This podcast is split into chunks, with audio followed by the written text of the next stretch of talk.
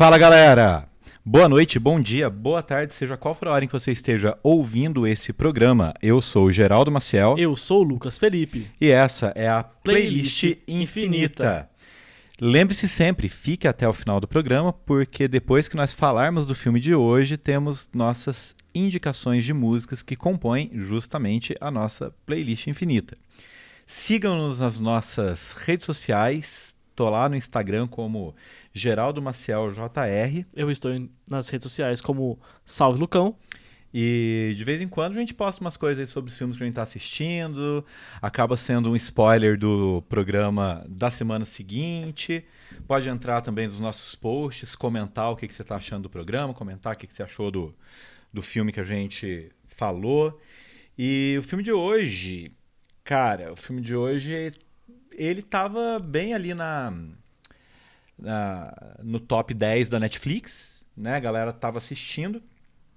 O filme se chama Eu Me Importo, em inglês I Care a Lot. E pelo que eu percebi aí da, da crítica, o que a galera tava falando nas internets, tá dividindo muita opinião, né? Tem gente que tá gostando, tem gente que não se importa. Eu não tava me importando muito com o filme, aí resolvi me importar, fazer a, a crítica aqui, aí eu não sei, vamos lá. O diretor é o Jay Blakeson.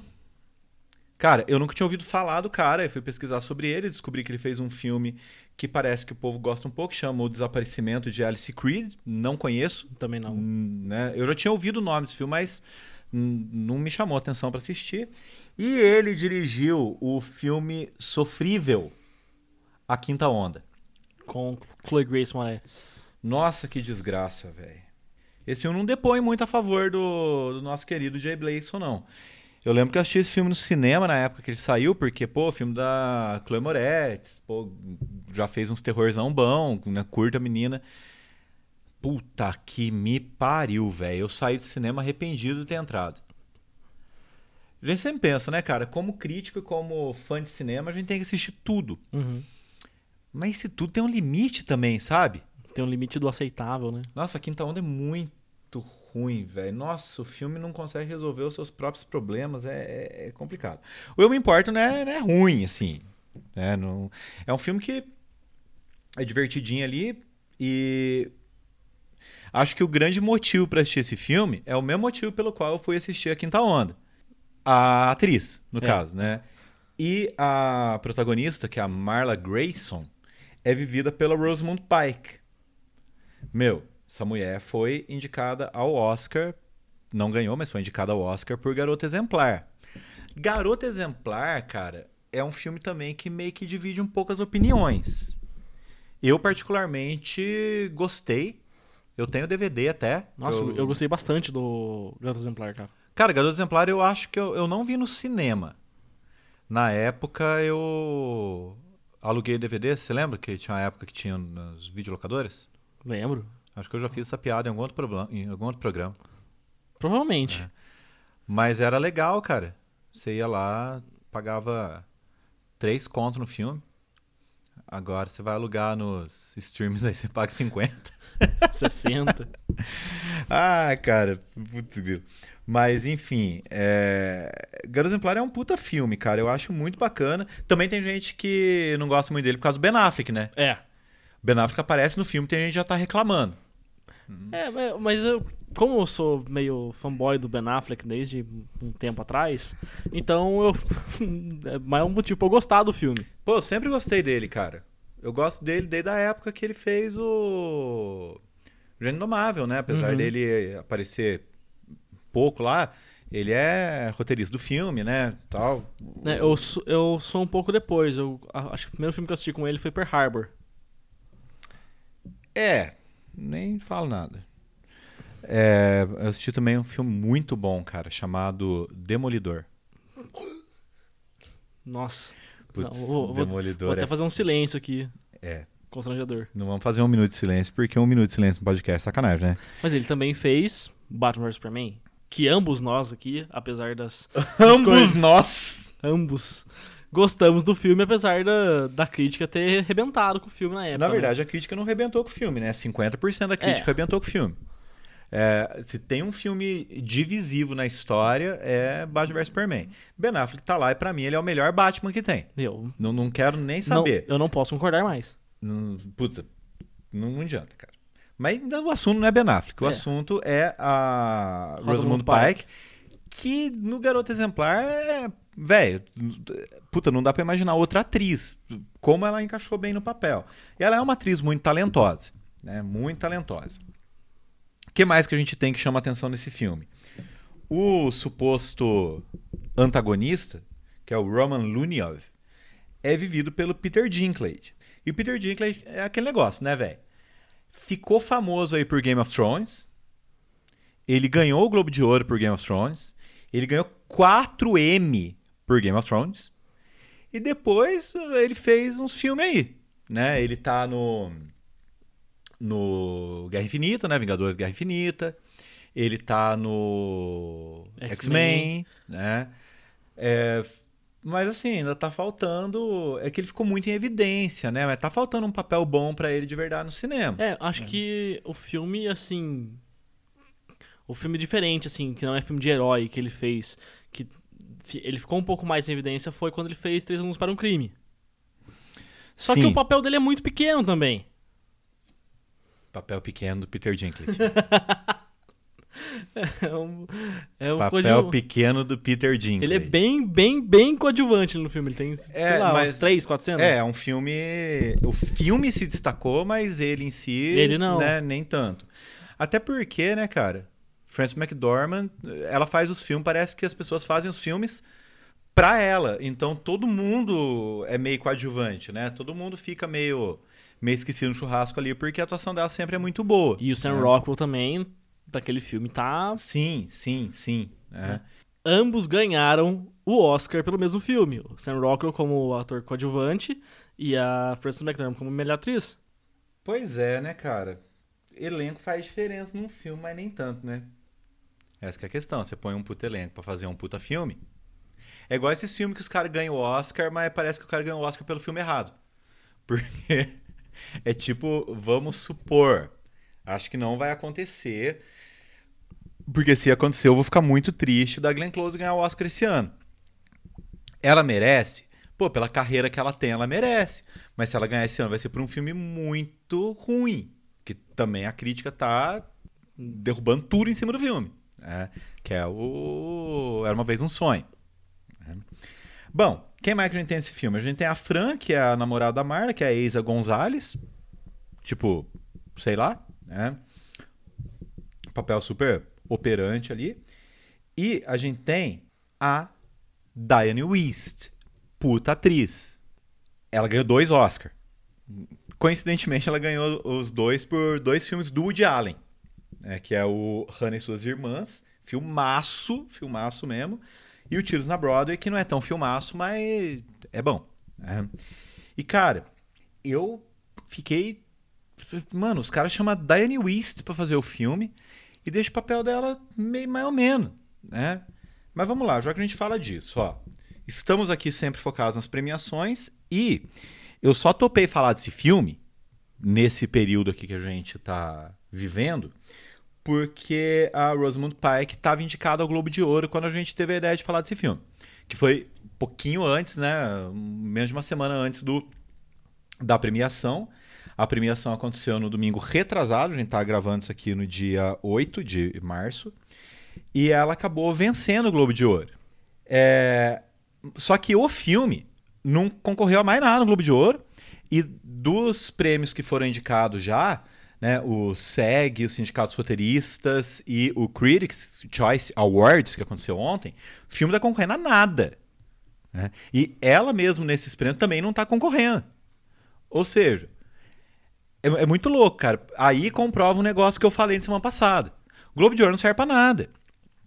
O Globo de Ouro abre essa temporada de premiações, mas o prêmio importante mesmo, primeira, a primeira premiação importante aconteceu ontem, que foi o Critics' Choice Awards. Agora a gente ainda tem o prêmio do sindicato dos diretores, o prêmio do sindicato dos produtores, o prêmio do sindicato dos atores, o prêmio do sindicato dos roteiristas, o BAFTA, que é o, o prêmio inglês, né? E depois, por fim, pra terminar, pra fechar o rolê, o Oscar. Na boa, de verdade mesmo, eu não acho que ela tenha muita chance em nenhum prêmio. É, acho que ela não vai, não vai nem aparecer. né? Se ela, pode ser que ela concorra a um ou outro aí, mas eu não acho que ela tenha chance não, porque, velho, cara, nós estamos bem nesse prêmio de atriz esse ano, sabe? Tá... Tá, tá, Não, tá pá, tá pesado duro. o negócio. É óbvio, eu vou falar aqui, já deixo meu voto nesse programa, vou deixar em todos os outros programas a gente gravar até o Oscar, que o meu voto, como se eu votasse, né, vai pra Carrie Mulligan, assim com todas as minhas forças, né? Eu já sei que o seu voto vai pra Frances McDormand, apesar de você nem ter assistido o filme ainda, nem eu. É, provavelmente vai, porque eu, eu vejo o trailer do Nomadland, no, Nomadland. Nomadland. Não, Nomadland. Eu sempre erro o nome dessa porra desse filme. Deve ser porque você é Mas, brasileiro. É. eu- mas é, eu vejo o trailer e já fico. Isso porque no trailer ela não fala, né? É. Eu- eu- ela, ela me conquista sem falar. Frances McDormand é foda. É, a Carrie Mulligan me conquista pela atuação dela mesmo, que é muito boa, e em todos os filmes que ela faz, de verdade, cara, a mulher não erra. E eu não tô diminuindo a atuação da Rosamund Pike, porque ela não tá mal no filme. Não mesmo. Mas não é uma grande atuação que você pensa, caramba, essa mulher vai levar os prêmios. Cara, eu acho que não merece. Esse ano não merece, sabe? Só de você ter ali Carrie Mulligan, Frances McDormand, você provavelmente vai ter a Viola Davis, Vanessa Kirby. né? Que também a Viola Davis, ela tá correndo por fora, acho que ela não, não ganha nada esse ano, não. A Vanessa Kirby. Mano, são três com muita força e uma mais ou menos. E aí você tem a quinta vaga. É, é- é engraçado, porque a mais ou menos ali é a Viola Davis, Davis. cara. Tipo, É, não, ela só é mais ou menos comparando com as atuações desse ano. sim. Porque se fosse em outro ano, sabe, talvez ela tivesse com mais força. Mas são as quatro e tem a quinta vaga. Que a gente não sabe pra quem que vai. né? Tem a Andra Day lá que tá é, concorrendo por um filme Estados Unidos versus Billie Holiday que a crítica tem falado mal desse filme, né? mas ela concorreu e tá concorrendo a canção, essas coisas também. E ela ganhou o Globo de Ouro. É mais ou menos os caras do Globo de Ouro sinalizando assim, ó, dá uma olhada nessa mulher aqui. né? Outra coisa que eu gostaria muito que acontecesse é a Sidney Flanagan. Nossa, se ela concorresse à quinta vaga, porque, pô, é o primeiro filme da menina. É o Never, Rarely, Sometimes, Always, que a gente já falou aqui, procura aí no, na nossa playlist infinita aí que você vai achar. É, ela não precisa ganhar o prêmio, mas ela concorrer ao Oscar pelo primeiro filme dela, é uma atriz que ela pode crescer muito, né? Então é uma atriz que eu gostaria de ver nessa quinta vaga, por exemplo. É, existe a possibilidade de quem a gente já falou aqui agora, Glenn Close. Então, a gente tem quatro vagas certas no Oscar. E tem muita gente boa também concorrendo à quinta vaga. Eu acho que nessa Rosamund Pike não tem muita, muita possibilidade, não. Esse ano tá concorrido, né? Porque ano passado, apesar da, da concorrência, o, o prêmio a gente já tava meio. Assim. Tava meio cantada a bola de quem ia ganhar. Porque quem ganhou tava muito acima né, em questão de atuação. Que é a Renée Zellweger, por Judy. Cara, é, é, de novo, né? O retorno do Matriz, né? Zellweger tava fazia um tempo ali sem, sem os holofotes. Ela volta. A atuação dela é muito boa. Ela encarou muito bem ali a. Como é que é o nome da mulher? Até esqueci agora também. Judy, agora. Judy Garland. Garland, é. Eu ia falar Judy Dent, nada a ver. Nossa, a Judy Dent cantando agora, né? Tá muito louco. A Judy Garland, que tem uma história pesadíssima ali dentro de Hollywood, desde criança e tal, né, cara? É, ela encarnou muito bem isso, mas o filme em si é meio tosco. Eu não. A crítica desceu além nesse filme também, mas não é necessariamente ela ganhar o Oscar por, pelo filme errado, porque a atuação dela realmente tá, tá muito boa. E sabe o que que me. Isso tá fazendo acender um negócio aqui na minha, na minha previsão do Oscar? Sobe um pouquinho a chance da Andra Day, porque a academia gosta desse povo que interpreta cantando e tal, e principalmente quando interpreta é, cantoras de verdade, né? E a Judy Garland, ela era atriz e cantora e tudo mais, né? Então, assim, tem a chance da Andra Day estar lá? Tem. Isso depõe a favor dela, o, o tipo de papel que ela tá fazendo. Eu não assisti o filme, esse filme não chegou no Brasil, como vários outros, né? Mas dizem por aí nas críticas que eu li que ela faz um trabalho de voz muito bacana. Parece que é muito legal. É, mas enfim, cara, voltando aqui à questão do, do Eu Me Importo, a Netflix colocou para apreciação em quase todas as categorias. Eu nem anotei aqui porque eu acho que não vai estar tá em nenhuma mesmo. É que negócio, colocar para apreciação não é fazer campanha. Se a Netflix for fazer alguma campanha, vai ser em cima da Rosamund Pike. Eu não acho. Eu acho que a Netflix, se for apostar as fichas delas em, dela em campanha, vai ser para Zendaya. Campanha de melhor atriz. Sim. Sabe? Eu acho que vale mais a pena, até porque a Zendaya foi homenageada com o prêmio Seher ontem no Critics. Né? Eu acho que seria mais interessante. Agora vamos para a atuação do Peter Dinklage. Cara, ele faz um mafioso no filme. Eu achei extremamente caricato. Sabe, ele parece que é aquele mafioso todo serião lá, que não quer se. Ele fala no filme que ele não, não quer sair ali do eixo dele, não quer se estressar, e de repente ele dá um ataque tacando o negócio na, na parede. Cara, eu achei muito caricato.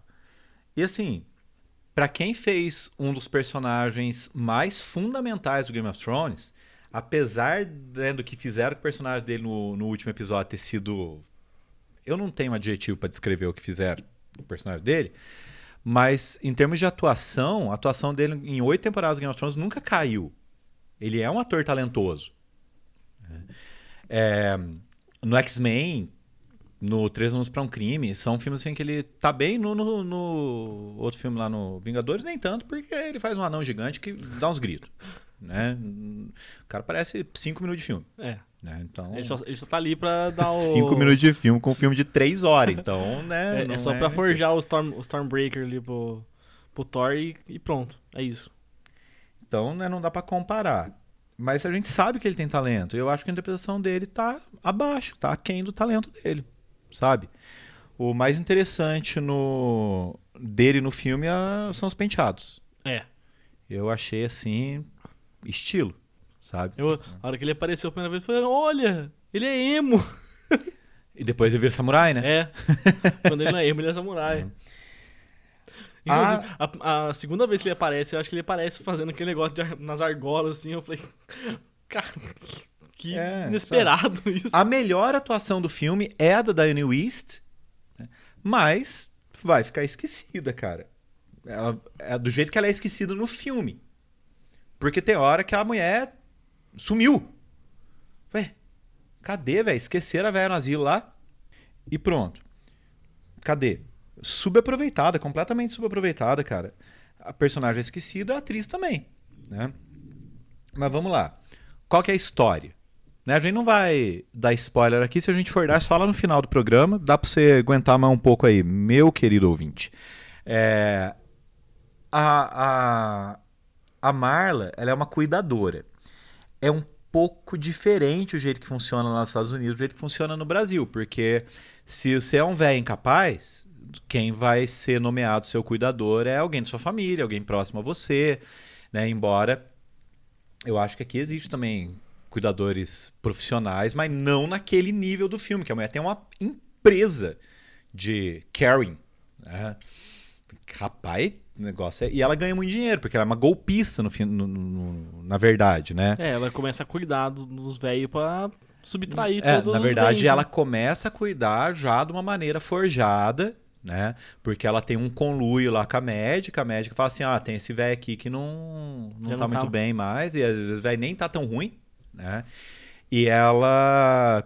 E fora isso, tem a incompetência do juiz, que sempre dá causa ganha para ela, e ela tira o poder da família, ela tira o poder dos filhos para ela controlar tudo que o, que o idoso tem, coloca o idoso no asilo, larga ele lá e vai né, pegando as coisas. Inclusive, o que ela faz com a, a Jennifer, né, com a personagem da Diane West, é muito louco, porque a mulher tá boa, tipo, ela não dá nenhum indício de senilidade no, no filme em nenhum momento, a não ser quando drogam ela, tanto remédio que dão lá no hospital. E ela entra na casa da mulher e fala assim: ó, o juiz determinou aqui que você vai ser internado, interna, e ela já entra na casa da mulher e vai pegando as coisas. isso mostra uma confiança muito grande da personagem, né? Porque ela sabe que os planos dela sempre dão certo. Então ela se vê no, no direito e na liberdade ali de pegar tudo sem a possibilidade de ser presa. Essa é a premissa do filme. Né? Isso que eu falei tá mais ou menos ali até no trailer. Mas aí vai entrar o personagem do Peter Dinklage, que tem uma ligação com a com a Jennifer, que eu não vou falar aqui, mas isso é revelado assim que ele aparece. E aí começa uma caçada ali. Cara, eu fiquei meio assim, porque esse filme, ele foi, ele é considerado meio comédia. Sim. Mas eu né? Tanto que a Rosamund Pike ela ganhou como melhor atriz de comédia. Atriz de comédia. Mas eu fiquei pensando, o filme é divertido? É, mas ele não é a comédia. Essa divisão do Globo de Ouro também, ela é meio tosca. É. Né? Porque parece que você tem filme e filme de comédia e filme musical. E o resto tudo, o, o resto tudo é filme. Uhum. Né? Só que você tem o filme de comédia musical, que é como se fossem dois gêneros menores. Né? Inclusive, peraí, eu tenho que fazer uma parte aqui agora nesse momento. Pra, vamos, vamos comemorar aqui que Hamilton ganhou ontem o Critics como melhor filme para a TV. Então, estamos aí né, sempre valorizando Hamilton, valorizando aquele ser iluminado que é Lima Manuel Miranda, tá? Só queria fazer essa... Eu queria fazer um adendo que eu tô espalhando a palavra de Hamilton por todos os lugares, eu chego assim e falo assim, assistiu Hamilton. Falou, mano, que não gostava de musical até três semanas atrás. Não, mas é exatamente, porque eu gostei tanto do negócio que eu saio falando assim, já assistiu Hamilton? Assistir Hamilton. É isso, cara, e agora ganhou ali. Achei bacana concorrer a telefilme, porque afinal de contas Hamilton não saiu no cinema, ia sair, mas não saiu. Foi direto do Disney Plus, beleza, ganhou, é isso aqui, vamos exaltar, porque Hamilton é foda pra caralho. Enfim. Mas eu fiquei um pouco no. no, no eu me importo, meio. Comédia, cara. Tem elementos de comédia, mas até aí. É, tipo, o Birds of Prey, da Uhum. Ave de Rapina, você dá risada metade do filme, ele não é uma comédia. Sabe? Não é essa a essência do negócio. É um filme divertido. Eu acho que é diferente. Né? E divertido, o Eu Me Importo também é, mas não no sentido de você ficar. dele forçar a piada, de você dar risada o tempo todo. Não, é um filme que te envolve ali até certo momento. Né? É, como eu falei, no Globo de Ouro tem essa divisão e atores, atrizes que concorrem à comédia podem tranquilamente entrar para concorrer no Oscar de ator, atriz, ator coadjuvante, atriz coadjuvante no Oscar, porque, afinal de contas, separar é um pouco esquisito. Né? É, ele não é comédia, mas ele também não é drama. Ele é uma narrativa ali que tende para uma coisa meio policial ali, apesar de não ter a polícia em si, você tem esse jogo de gato e rato que é muito comum, de perseguição e tudo mais, né? Mas essa indefinição do filme também dá uma enfraquecida para as premiações, né, viu? É isso que eu que É, eu, eu achei também. É, porque ele não é diver- ele não é engraçado o suficiente pra ser uma comédia, mas também não é dramático o suficiente pra ser um drama. Ele se perde nesse, nesse negócio de você. vam- Vamos definir um gênero pro filme. Ele não, você não consegue definir um gênero. Eu, essa, pelo menos, é o que eu entendi, assim. É, é, é um filme legal. Assim, eu gostei, eu gostei do filme, Eu mas é- acho, eu acho que é um filme é, leve ali pra você dar aquela assistida sem É, tipo, compromisso. Ah, final de semana, eu vou assistir um negócio que. Tranquilo, que eu não preciso. Nossa, ser um negócio muito profundo que eu vou ficar pensando por mas- muito tempo. Mas, mas, mas, mas, o final do filme é complicado. É. Porque esse jogo de gato e rato entre a Marley e o Roman te envolve. Então esse esse segundo ato, principalmente a segunda metade do filme, é envolvente. Você quer dizer, pô, o que, que vai acontecer? Mas, velho, o filme é medroso. O filme é medroso. Porque existe um antagonismo, porém, nessa perseguição você tem que pensar o quê? Existe perigo real. Sabe? Isso faz parte do engajamento do espectador quando ele está se envolvendo ali com uma narrativa. Então eu quero pensar, putz, existe risco real para Marley, existe risco real para namorada dela, existe risco real para o próprio Roman, existe risco real para Jennifer. Só que o filme vai passando e, e- e não vai acontecendo coisa. Eu fico, uai, é, é, cadê o, o meu compromisso com o filme como espectador? Sabe? Cara, eu vou fazer uma comparação um pouco forçada, talvez, Mas eu tive que escrever um texto esse fim de semana sobre 3%. Eu assisti o primeiro episódio, que era a, o que eu tinha que fazer. E eu nunca tinha assistido 3%. A série brasileira lá que você assistiu. Não cheguei a assistir. Véi, é bem bacana, viu? É bem bacana. Ela saiu faz um tempinho já, né? Tem Ela uns- acabou faz um tempinho. Ah, bom. Tem quantas temporadas? Quatro. Eu achei que tinha só duas. Acabou em 2019, se não me engano. Acho que é 2016, 17, 18, 19. né? É, é uma série bem bacana, cara. É, e eu fico com um probleminha quando eu tenho que escrever esses textos, porque às vezes, ah, você tem que escrever sobre o primeiro episódio da série, só que a série é legal, né? Aí você quer esse dia inteiro. É. O que, que eu fiz? O que você acha que eu ia? Eu fui emendando ontem, eu terminei de escrever o texto, aí até a hora do Critics, eu assisti mais três episódios. e eu gosto de uma coisa que a série faz, ela é corajosa. Você coloca lá, estabelece. Você tem a protagonista, é óbvio que você não vai. A protagonista não vai morrer, porque não é psicose isso aqui, né? Mas você tem um núcleo de protagonistas e eles estão correndo risco o tempo todo. Você pensa, nossa, esse cara vai morrer, esse cara vai, sei lá, perder um olho. Não que tenha perdido. Mas você, teme e você vê que a série não tem medo de sair é, sacrificando o personagem. Uhum. né? E eu não tô dizendo que o personagem precisa morrer. Mas num filme dessa é, tônica, você precisa ter envolvimento, você precisa ter medo. Aí é que você pensa, ué, não tá acontecendo nada, velho. Aí o filme te perde. A hora que você vê, você tá pensando, ah, acaba logo. Foi, foi exatamente isso que eu me importo fez comigo. Vamos falar do final então, galerinha? Vocês que estão nos ouvindo, se você não assistiu agora. Quer dizer, se você não ligar, continua ouvindo. Se você ligar para spoiler, assiste o filme e depois volta aqui. Ou então pula lá pro finalzão para ver a nossa, a nossa indicação. né? Mas enfim, você tem uma cena. Spoiler, hein? Spoiler, pô, tô avisando. Spoiler alert. Você tem uma cena é, é pesada ali em termos emocionais, porque eles dão porrada na, na namorada da Marla, pega a Marla, o carro da Marla cai no, no, no rio lá, no lago, no, no, no mar, na puta que pariu, não sei, não lembro mais É, onde é um que lago é. ali. Aí tá bom. Puta exagero do jeito que a mulher saiu do carro, porque se sair do carro do jeito que ela saiu, vi- vivona da Silva, molhada, e ainda vai lá na, na, na, na loja, de conveni- na loja de conveniência lá, compra lá um moletão, compra lá, vai embora, chega na casa dela, a namorada tá viva também. Cara, a hora que ela chegou na casa dela, a namorada tava viva, eu falei, não vai acontecer nada nesse filme. Aí ela inverte o negócio ela vai atrás do Roman. Pega o Roman, põe a injeção lá, desmaia o cara, deixa o cara largado peladão na rua pra ela inverter a coisa e ele, como era mafioso, não tinha identidade, ser é, internado lá como indigente. Tá, inverteu o negócio. Beleza. Aí eles fazem um acordo. Cara, isso eu achei o cúmulo do. Meu, falei, ah, mano, tá de sacanagem, velho. E a questão não é eles terem feito o acordo. A questão é que esse acordo, ele não teve a coisa que deixaria emocionante, porque o cara é mafioso, velho. Tá ligado? O cara é mafioso, ele, mafioso. Você tem que pensar, nossa, esse cara é capaz de tudo. Não, ele fala lá, ó, vamos ser, ser sócio aí, ser parceiro.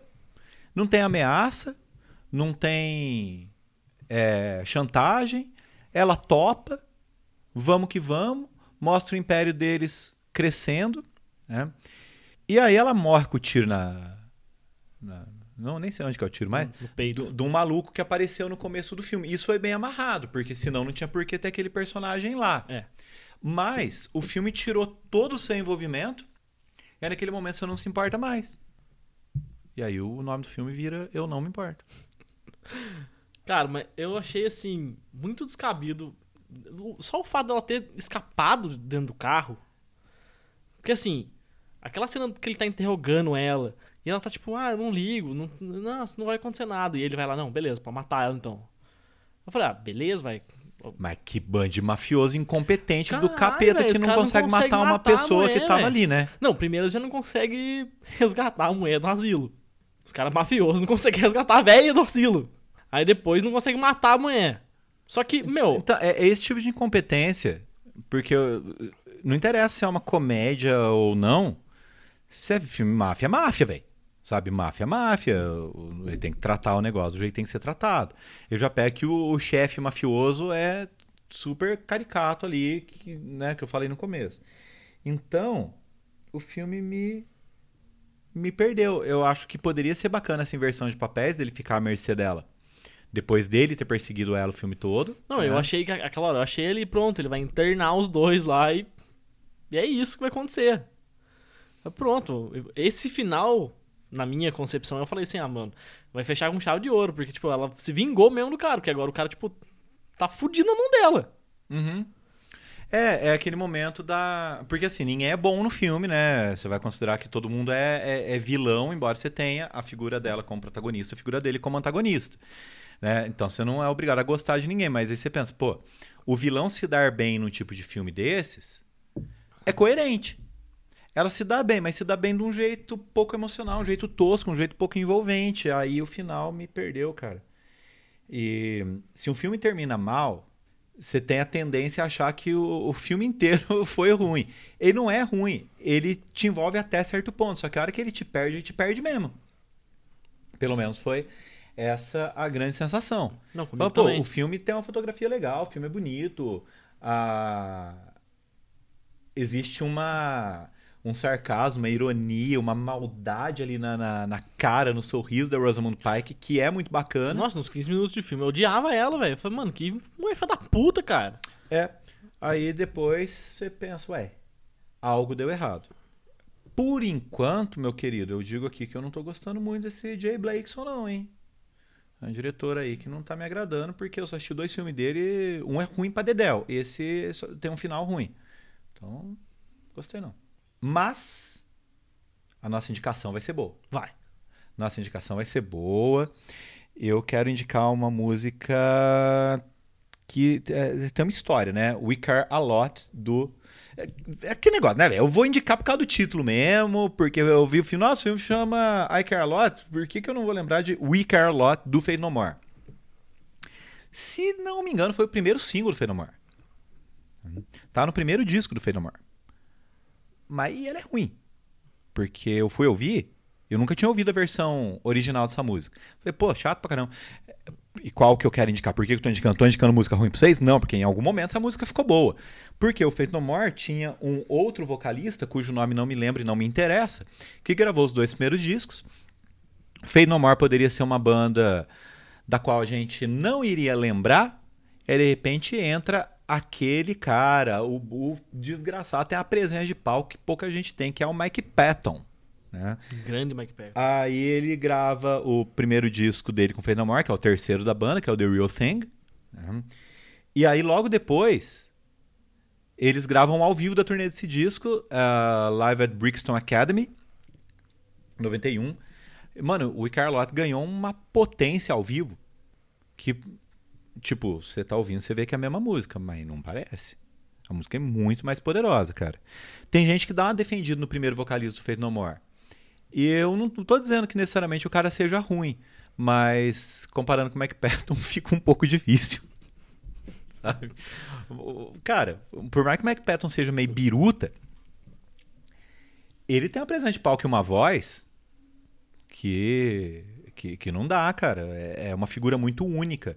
Dentro desse gênero que também é meio único do, do Fade No More, né? Porque eles se encaixavam num gênero chamado Funkal Metal, cujos maiores expoentes eram eles e o Red Hot Chili Peppers, que depois na década de fim da década de 90, começo de 2000 já não era mais esse estilo, né? Embora continue com o baixão vigoroso lá.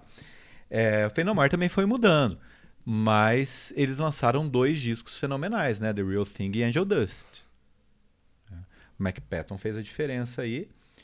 E é isso, cara. We care a lot. We care a lot. Poderosíssima música. E, você, meu filho? O que, que você tem para dizer aí pra essa galera que tá nos ouvindo? Cara, é, o meu, a minha indicação também é uma música que tem a ver. Não tem que ter a ver, mas é. Por causa do título. Porque o título é I Care a Lot, você colocou We Care a Lot e eu coloquei I Don't Care. Que é a música do. Acho que do terceiro disco ali do. Do Fall Out Boy.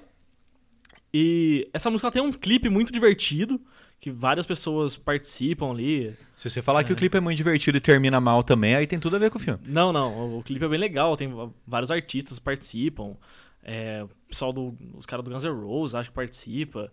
O baixista do Blink-182, o Mark Hoppus, que é o melhor ali do, do Blink ali, na minha opinião, participa. Baixista do Blink é o melhor do Blink? Eu gosto pra caramba do Mark Hoppus, velho. Eu odeio Blink-182, né? Você sabe disso, qualquer Não, pessoa que me não gosto. conheça sabe. Mas o, o baterista, velho, o baterista Não, é bom. ele é bom pra caramba, mas o, o, o Mark Hoppus, ele compõe a maioria das músicas. Então, ele é ruim. Porque a maioria das músicas é ruim. Eu acho que eu perdi no argumento. acho que eu perdi no argumento. Mas é que- cara, Não consigo, velho. que não consigo. no- Eu sei que tem muito fã de Blink-182. Se- Capaz de ter alguém que nos ouve aí que gosta, mas me desculpa, gente. Eu não engulo. Não consigo. É aquela, aquele tipo de banda que eu não tô falando. Nossa, essa banda é horrível. Mas foi uma antipatia imediata. Eu entendo que tem uma galera que gosta. Mas eu ouço e falo, não. Não dá, não rola. É, Se você a- escolhesse Blink-182, eu ia te bater. Mas Não, a, a minha antipatia maior do Blink era o Tom DeLonge, mas daí ele saiu da banda, depois ele voltou, depois ele saiu, sei lá. O tom de longe? O Tom de longe. Pode o Tom crer. de, de- de perto também.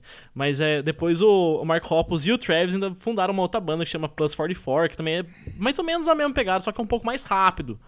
É um negócio mais divertido de ouvir, né? Não, não caiu naquele negócio deprimente que o Blink se tornou depois de. Do, do- acho que do terceiro CD deles, enfim. Mas eu gosto pra caramba do Mark Hoppus, principalmente das linhas de baixo dele. Eu sou meio fanboy do Mark Hoppus. O Travis, ele é bom baterista, mas é. Daí eu sempre comparava ele com o Joey Jordison e. O Joey Jordison sempre vai ter um lugar no meu coração. Voltando ao Fall Out Boy, Ah, até que enfim. a gente começou a falar do Blink aqui, e- enfim. E aí esse, essa música virou um single do, do Fall Out Boy, e o, o clipe é muito legal, e aí eu lembrei do nome e falei assim, ah, já que o Geraldo fala que a gente se importa, eu vou falar que eu não me importo. E é isso. Tá bom. É, A hora que eu vi, é que você mandou aqui pra mim, você já tava com Fall Out Boy, porque I Don't Care, eu pensei na I Don't Care do Ramones, né? Uhum. Que não tem uma I Don't Care mais clássica do que essa. Galera, é isso aí. Espero que vocês tenham gostado do, do programa. Se vocês gostaram do filme também, não precisa brigar com a gente. Todo mundo pode gostar, tem público pra todo mundo. O, o Érico Borg e a Aline, Diniz estão com um podcast agora também, em que o primeiro programa chamava Não Existe Filme Ruim. Todo filme é bom pra alguém. Achei interessante, porque é verdade. Né? Você pode gostar do filme, não tem problema nenhum. A gente não gostou aqui, tamo aí. Pode gostar de filme ruim, não tem problema. E na próxima, no próximo programa aí a gente vai falar de um filmaço mesmo, a gente nem vai falar o que, que é. Espero você aqui na quinta-feira.